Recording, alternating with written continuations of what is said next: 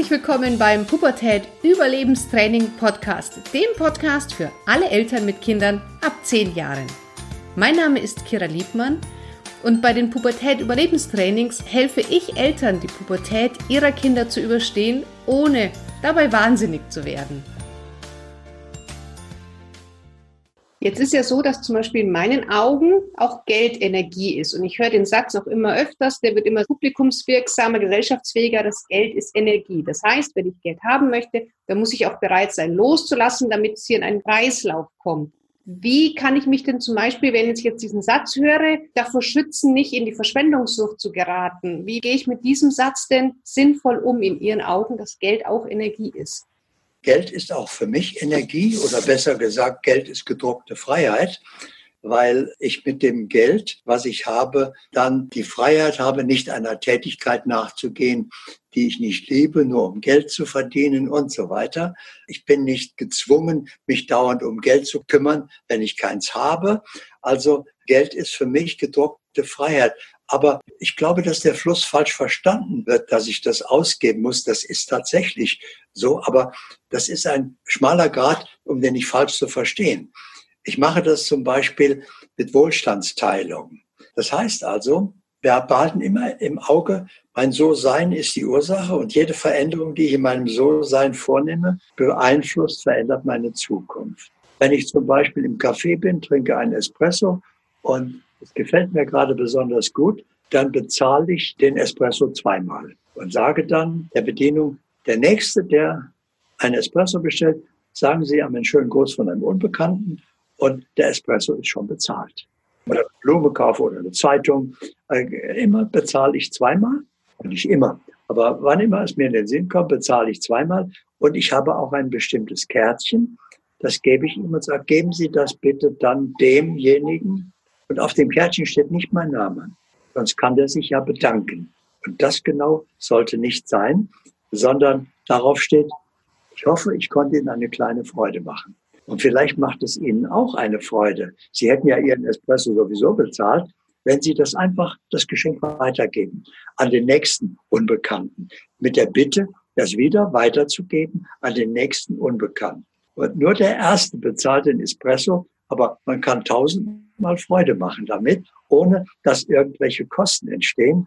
Aber dahinter ist ein Geheimnis, wieder ein geistiges Gesetz, das Gesetz des Ausgleichs. Das heißt, das Leben kennt keine unausgeglichenen Konten. Wenn ich also eine Energie reingebe nach dem Energieerhaltungsgesetz, kann die nicht verloren gehen und gebe dem anderen nicht Gelegenheit, Danke zu sagen, dann habe ich ein Guthaben beim Leben. Jeder kann diese Erfahrung machen. Wenn Sie das mal so ein Dutzend Mal gemacht haben, kostet ja nicht viel, zwei, drei Euro, merken Sie gar nicht. Aber wenn Sie das so ungefähr zehn, zwölf Mal gemacht haben, merken Sie auf einmal, Sie kriegen einen Auftrag, mit dem Sie nicht gerechnet haben. Äh, jemand zahlt eine Schuld zurück, die Sie schon längst abgeschrieben hatten. Auf einmal fängt das Leben an, das die Konten auszugleichen wieder und Sie verbessern Ihr Leben durch diese Wohlstandsteilung. Das ist für mich äh, die richtige Form der Energie. Aber Sie können nicht in die Schuldenfalle geraten, wenn Sie meinem Rat folgen. Niemand gerät unverschuldet in Schulden. Ich kann nur das mir leisten, was ich bar bezahlen kann. Feierabend. Wenn ich nichts mehr bezahlen kann, weil nichts mehr da ist. Und viele Menschen können mit Zeit und damit auch mit Geld nicht umgehen. Die haben am Ende des Geldes noch so viel Monat. Das machen sie nur einmal, dann wissen sie das. Aber wenn sie dann keinen Kredit haben, dann haben sie Hunger und können sich nichts kaufen und müssen sehen, wie sie da sich über die Runden retten. Und dann müssen sie einfach äh, sich das einteilen. Das heißt also, sie sollten das als eiserne Regel nehmen. Ich kann mir nur das leisten, was ich bar bezahlen kann. Aus. Dann kann ich nie in Schulden kommen. Und wenn ich zu Wohlstand kommen will, muss ich noch einen Schritt weitergehen. Muss am Monatsanfang mindestens zehn Prozent meines Einkommens sparen. Viele Menschen ist das Wort Sparen negativ besetzt.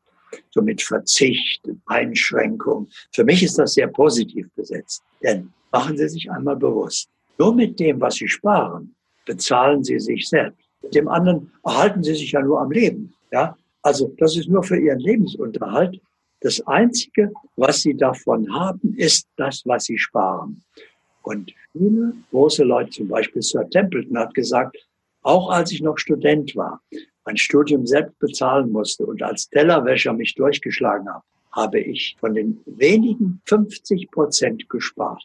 Mache das ein Leben lang. Ich habe immer mindestens 50 Prozent gespart. Und dann tut man das nicht nur in ein Sparschwein, sondern am Monatsende muss ich überlegen, was mache ich jetzt damit?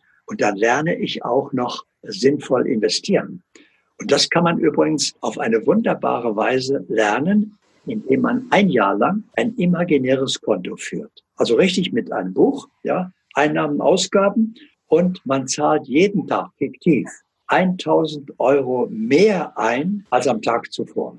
Also ich fange ersten Tag an, buche 1000 Euro ein und stelle mir jetzt vor, ich habe also 1000 Euro auf dem Konto. Was mache ich damit? Kaufe ich mir ein paar Schuhe oder was auch immer? Da buche ich das aus, ja, Schuhe 160 Euro oder was die gekostet haben.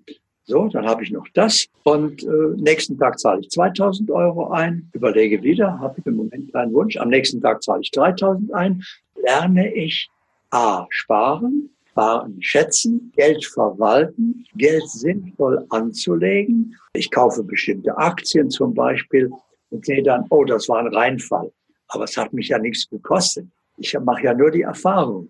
Und dann passiert ein Wunder. Wenn ich das ein Jahr lang gemacht habe, habe ich übrigens 42 Millionen einbezahlt insgesamt. Ich bin also vielfacher Millionär. Das ist für das Unterbewusstsein wichtig. Das kann nämlich nicht unterscheiden, ob das fiktiv oder tatsächlich ist. Und ich habe gelernt, welche Anlagen nicht sinnvoll sind, was in die Hose geht, was äh, Verlust bringt und habe gelernt zu investieren. Und da geschieht ein Wunder.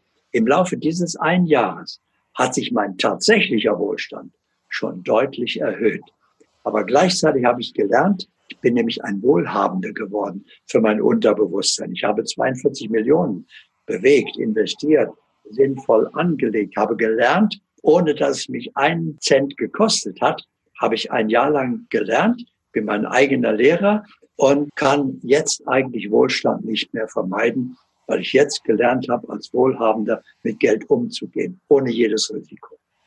Ja, ist mal ein ganz anderer Blick auf das Thema Geld, wie wir es sonst eigentlich auch immer haben. Und das begrenzt uns jetzt dann natürlich auch nicht mehr so. Wenn ich sage, ich weiß, wofür ich spare, wie Sie schon sagen, sparen ist ja ganz oft so mit Zwang und Einschränkung verbunden. Und jetzt kann es zu etwas Positivem werden. Also wir geben dem eine neue Bedeutung, dem, dem Wort sparen. Machen Sie sich auch bewusst, Geld muss man nicht verdienen.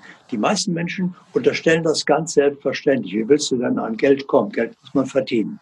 Muss man nicht. Sie brauchen nur einmal über den Zaun schauen, wie kommen denn andere Völker zu Geld? Und ein Amerikaner, he go to make money. Das ist eine ganz andere Energie, wenn ich Geld mache, als wenn ich Geld verdiene. Oder die Franzosen als Lebenskünstler, Garnier d'Argent, die gewinnen Geld. Die Schweden bekommen es. Die sagen, ja, wie viel Geld bekommst du? Die Ungarn suchen Geld. Habe es bis heute nicht gefunden. Klar, wenn ich ein Suchender bin, kann ich kein Findender sein.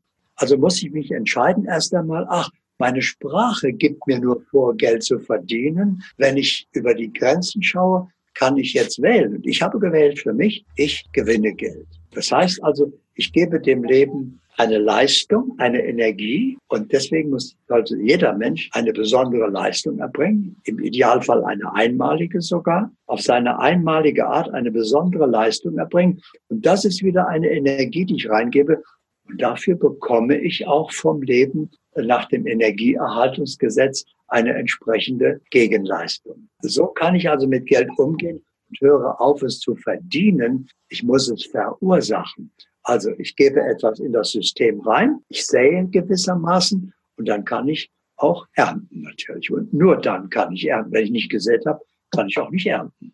Das stimmt. Und da sind wir ja jetzt auch so ein bisschen bei dem Thema, man sagt so selbsterfüllende Prophezeiung. Also ich höre das ja auch im Familienkontext immer wieder, komm ja nicht zu spät nach Hause, nimm ja keine Drogen. Also kreieren wir uns durch unsere Einstellung auch unsere Realität?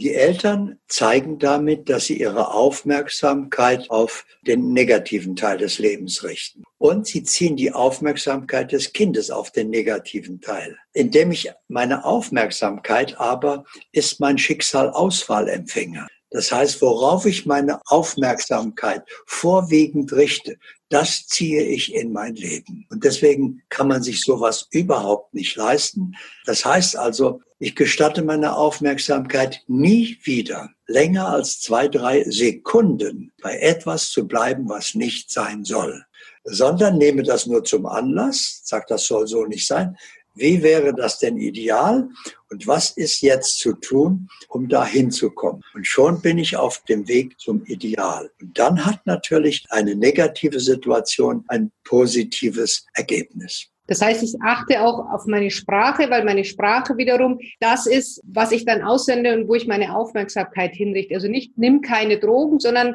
ich gucke auf das Positive, dass mein Kind dann keine Drogen nimmt. Oder bleiben wir bei dem Beispiel, komm nicht zu spät nach Hause, sondern wie formuliert man das denn dann, wo man sagt, du kommst zur richtigen Zeit nach Hause? Oder wie würden Sie das machen? Das Leben kennt keine Verneinung. Deswegen nimm keine Drogen, heißt also keine, fällt weg, hat keine Bedeutung im Leben, heißt nimm Drogen. Komm nicht zu spät, heißt komm zu spät.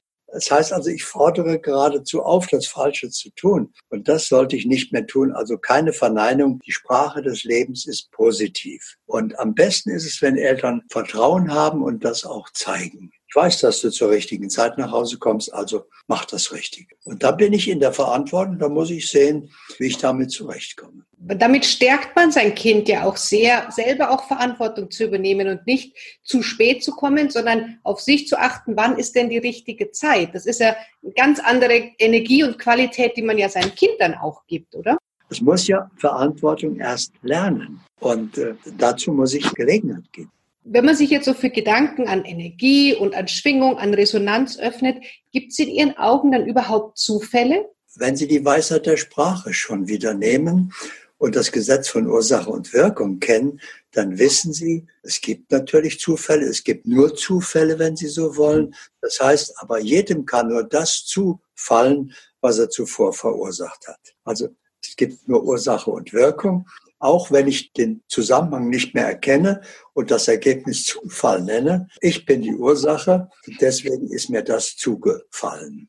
Jetzt haben Sie ja vorhin schon erwähnt, dass Gedanken auch Gefühle erzeugen und aus Gefühlen dann Handlungen entstehen. Und da kommen ja immer wieder Gedanken wie, mein Kind taugt nichts zum Beispiel als Eltern oder, oder ich bin eine schlechte Mutter zum Beispiel.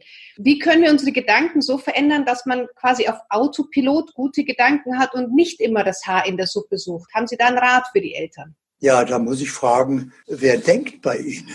Wo lassen Sie denken? Sie sprechen jetzt so für die Eltern, als wären wir unseren Gedanken ausgeliefert. Da kann man nichts machen. Die sind nun mal so. Da habe ich die Verantwortung für meine Gedanken noch nicht übernommen.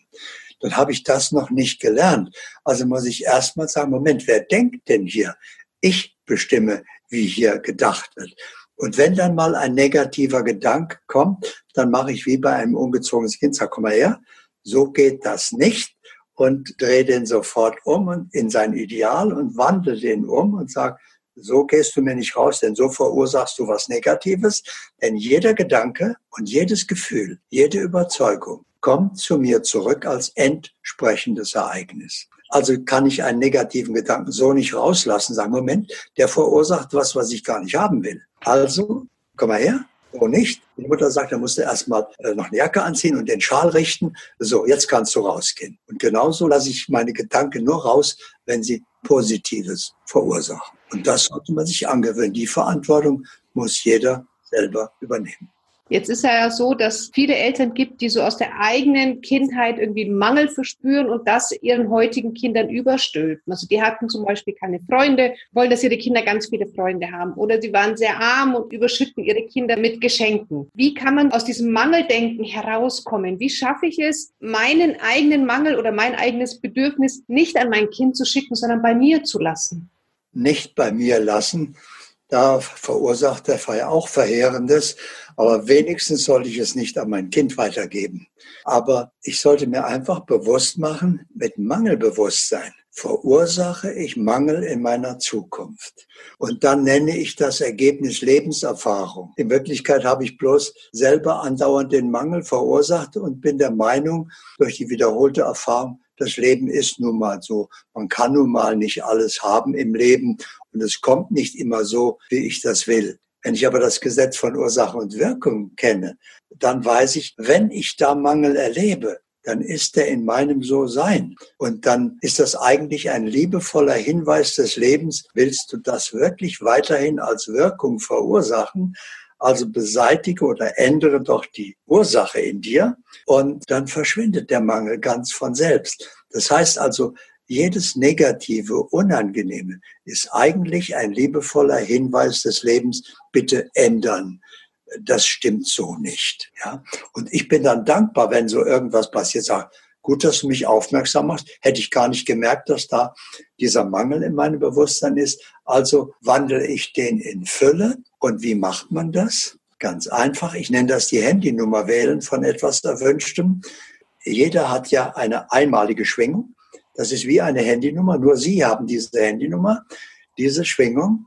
Und so hat jedes Ereignis, jede Situation, jeder Umstand im Leben eine eigene Schwingung, also eine bestimmte Handynummer. Und ich muss jetzt nicht 10.000 Handynummern auswendig kennen, sondern es ist ganz einfach. Ich mache mir bewusst, was für mich stimmt wähle die Handynummer, indem ich jetzt mich in die Erfüllung versetze. Das besteht aus mehreren Schritten. Zuerst stelle ich mir die Erfüllung vor. Wie soll die denn aussehen? So, da kann ich sie noch verändern. Jetzt weiß ich, so, so stimmt es jetzt.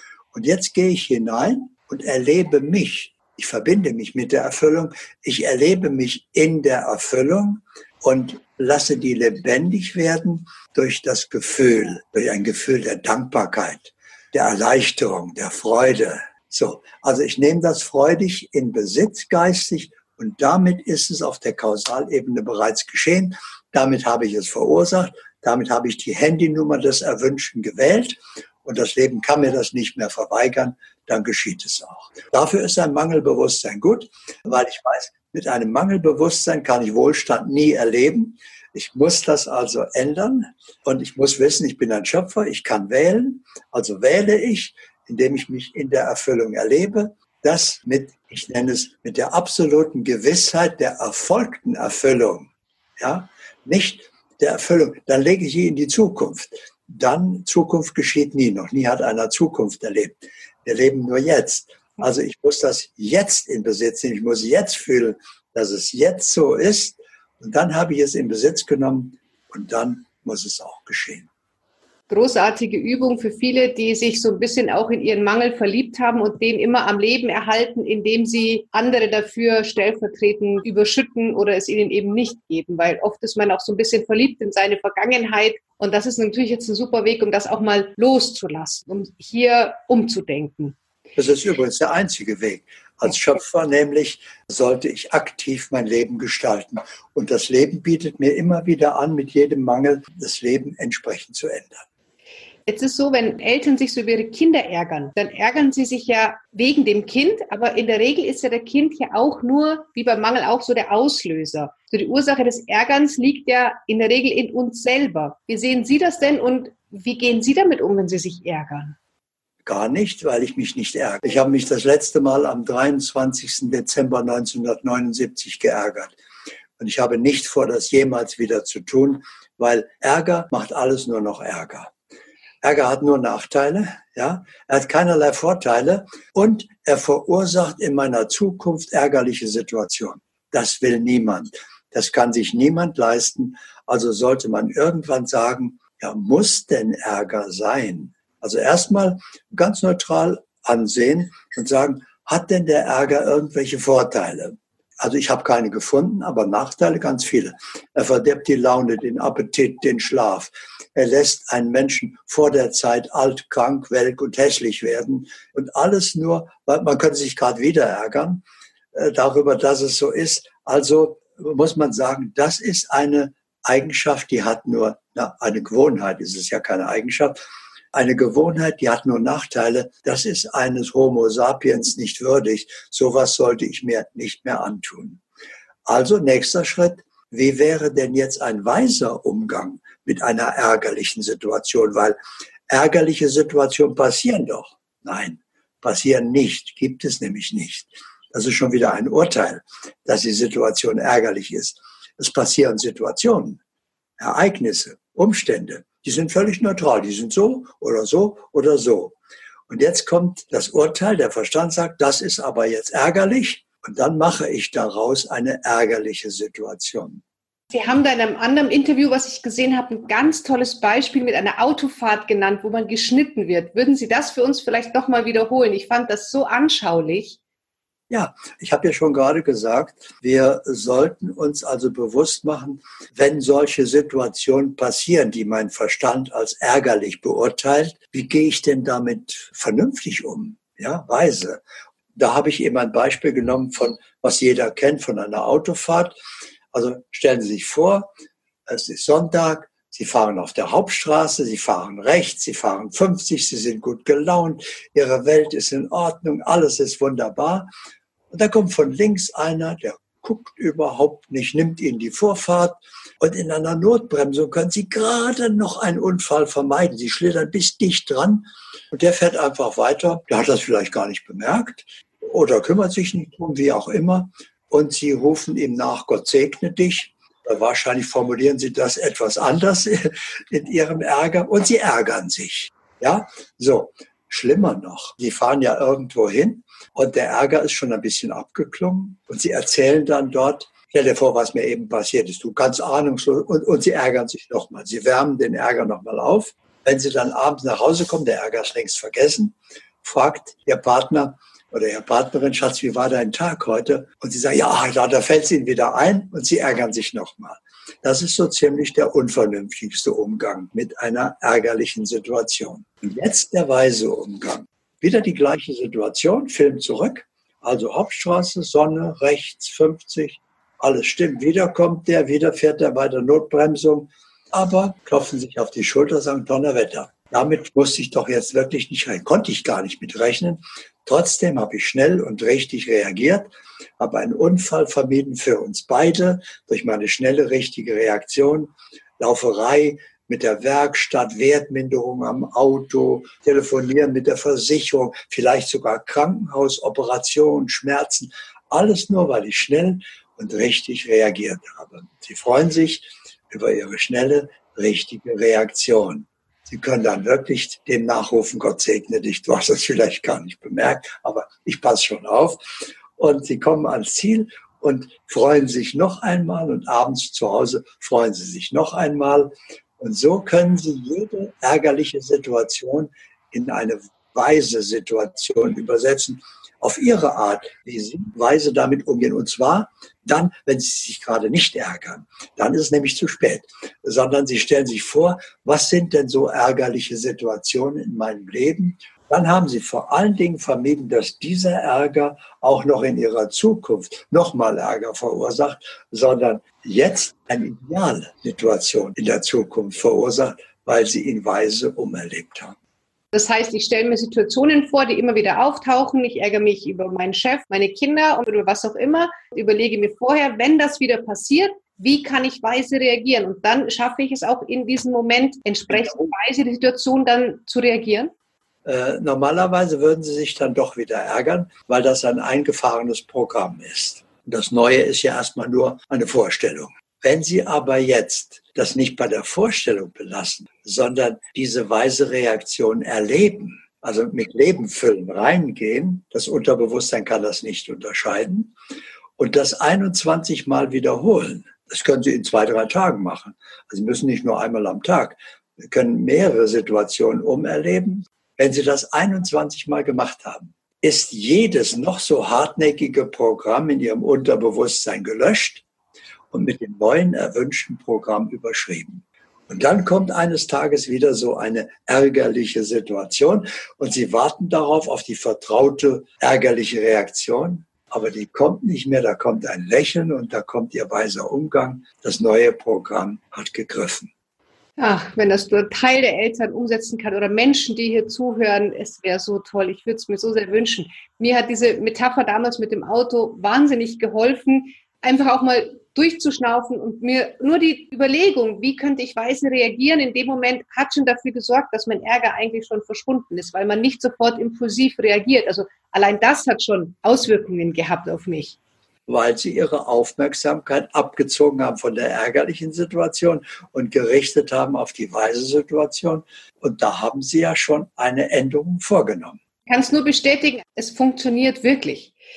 Jetzt ist so, dass Eltern oft erwarten, dass Kinder sich so oder so zu verhalten haben. Und wenn die Kinder diese Erwartung nicht erfüllen, dann sind die Eltern enttäuscht. Warum sind denn Enttäuschungen Ihrer Meinung nach so tückisch? Ich weiß nicht, ob die tückisch sind, aber sie sind zuverlässig. Nämlich jede Erwartung muss vom Leben enttäuscht werden. Weil Erwartung ist eine Ich-Vorstellung, die ich über eine Situation oder über einen Menschen stülpe. Und das kann das Leben so nicht gelten lassen. Das Leben hat seinen eigenen Weg.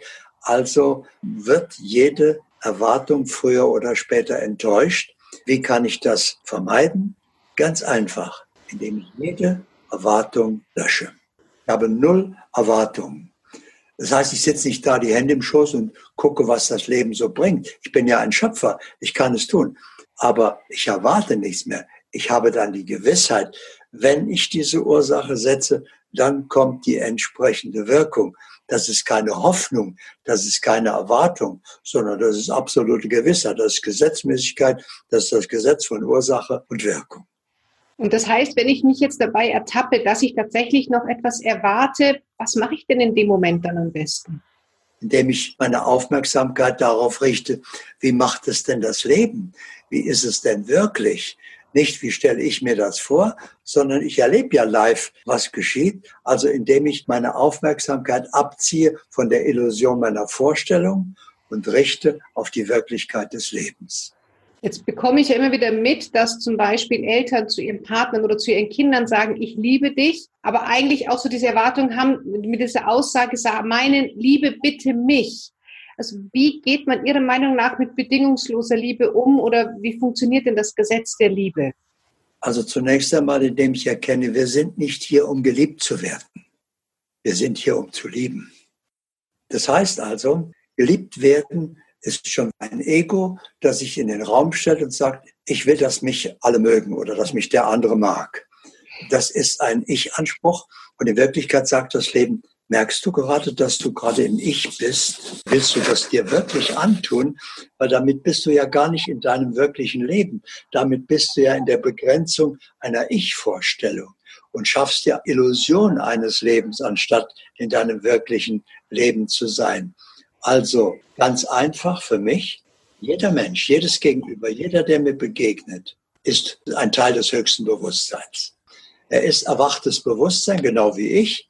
Keiner ist besser, keiner ist schlechter. Alle sind vollkommen. Aber einen vollkommenen Gott kann ich weder kritisieren, noch kann ich versuchen, ihn zu ändern, noch erziehen, sondern ich bin voller Respekt. Dieser Gott ist so und er macht gerade diese Erfahrung.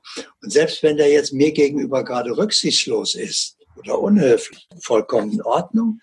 Der Gott macht gerade die Erfahrung von Unhöflichkeit oder von Rücksichtslosigkeit er nimmt mich als Übungsobjekt, aber das hat mit mir eigentlich gar nichts zu tun. Er will gerade diese Erfahrung machen, also bin ich nicht beleidigt oder gekränkt, sondern helfe ihm, diese Erfahrung zu machen und alles ist völlig in Ordnung. Ist das ähnlich zu sehen wie mit dem Punkt Sympathie? Wenn ich bei anderen Sympathie suche, äh, finde, dann nimmt man mich als sympathisch wahr. Das heißt, wenn ich andere liebe, ist es ganz automatisch, dass andere mich dann auch lieben. Gibt es da eine Gesetzmäßigkeit? wenn ich haben will, Liebe oder was auch immer, dann äh, handle ich aus einem Mangelbewusstsein und sende diesen Mangel aus. Ich habe nicht. Also wollen verhindert das Gewollte. Ein Wunsch kann nie in Erfüllung gehen. Ein Wunsch kann erst in Erfüllung gehen, wenn ich in mir Erfüllung geschaffen habe. Wenn ich ihn also verursacht habe, dann kann es geschehen. Also komme ich vom Wollen zum Haben. Das steht so schön in der Bibel für mich. Ich bin gar nicht so fromm, wie das vielleicht jetzt scheinen mag, aber da steht das Gesetz wunderbar bei Markus 11, 24. Bittet um was ihr wollt, glaubt nur, dass ihr erhalten habt. Es wird euch werden. Also keine Begrenzung, alles ist möglich. Ich muss erst in der Fülle sein, in mir, ja, im So-Sein. Dann muss es sich auf dem Bildschirm Realität zeigen, natürlich. Was in ist, kann außen nicht in Erscheinung treten. Ganz klare, einfache Gesetzmäßigkeit und damit habe ich wieder meinen Schlüssel zur Macht. Damit kann ich alles in Erscheinung rufen, einfach indem ich es dankbar in Besitz nehme da muss man auch, glaube ich, erstmal drüber nachdenken, um das dann auch zu verstehen. Das ist jetzt nichts, was man mit einmal hören wahrscheinlich gleich umsetzen kann, aber ich denke, wenn man dieses Bewusstsein dafür geschaffen hat, dann kann man das auch wirklich leben und fühlen, nehme ich mal an. Also wie erleben Sie das? Braucht man jetzt einfach eine gewisse Zeit, um das, was Sie sagen, wirken zu lassen? Oder wenn man es verstanden hat, ist es dann da?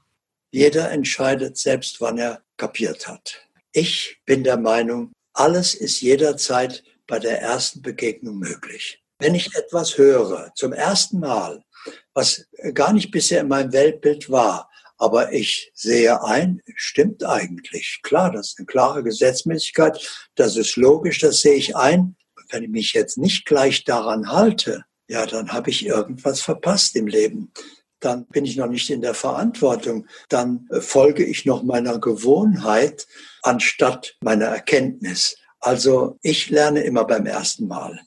Nichts ist ein Fehler. Es wird erst ein Fehler, wenn man ihn zum zweiten Mal macht. Das erste Mal ist ein Erkenntnisschritt, eine Erfahrung. Aber beim zweiten Mal habe ich keine Entschuldigung mehr. Wenn ich das nochmal mache, sage ja, habe wieder nicht dran gedacht, meine Gewohnheit und so weiter. Ja, dann wird es höchste Zeit, dass ich die ändere. Ich weiß ja jetzt, was zu tun ist. Dann sollte ich das ändern. Also so schnell wie möglich lernen am besten beim ersten Mal. Herr Tepperwein, haben Sie am Schluss noch mal so einen Tipp oder einen Gedanken, den Sie gern Eltern und Kids mit auf den Weg geben möchten hier in diesem Podcast? Ja, also wir haben ja gesagt, Leben als erwachtes Bewusstsein. Der Sinn des Lebens und die Krönung ist, aufzuwachen. Erst in dem Moment, wo ich zu mir selbst erwache, erkenne, wer ich wirklich bin, fängt mein Leben an. Bis dahin lief nur meine Vorbereitung auf das eigentliche Leben. Und dummerweise sterben die meisten Menschen, ohne je wach geworden zu sein. Und dann lernen sie es eben beim nächsten Mal. Irgendwann lernt es jeder. Aber wenn Sie mich nach dem Tipp fragen, dann würde ich sagen, machen Sie sich einfach bewusst für sich und für Ihr Kind. Warum sind wir hier? Wir sind hier zur Vollendung der individuellen Evolution. Und der wichtigste Schritt ist, die Identifikation mit der Illusion des Ich beenden. Erkennen, ich habe einen Körper, ich habe einen Verstand, ich habe eine Persönlichkeit, aber das bin ich nicht. Ich bin der Erfahrende. Ich bin der, der das hat. Jetzt fühle ich mich als der. Das heißt, ich lebe mein ganzes, nicht mein ganzes Leben, aber seit Jahrzehnten jedenfalls als Beobachter. Ich stehe einfach immer so einen halben Schritt hinter meinem Körper, schaue mir über die Schulter, schaue mir beim Leben zu und gucke, was mein Körper so macht, was mein Verstand so denkt, was meine Emotionen so fühlen. Und wenn es für mich stimmt, ich bin der Erfahrende, dann lasse ich das so. Und wenn nicht, greife ich ein. Bin der bewusste Schöpfer und als bewusster Beobachter kann ich ja das nicht mehr sein, was ich beobachte. Endet die Identifikation automatisch sofort. Ich ziehe den Stecker raus aus der Ich-Identifikation, weil ich beobachte das. Ich bin der Beobachter und da ist mein Ich und das macht jetzt gerade das. Und damit bin ich bei Bewusstsein und damit bin ich in meinem Leben angekommen und damit bin ich auf meinem Weg und damit habe ich alles erreicht, was man in der Schule des Lebens erreichen kann und bin immer mehr mein eigener Lehrer und Meister und werde selbst immer mehr zum Weg für andere, die den Weg noch nicht gefunden haben und bereit sind für die nächste Dimension.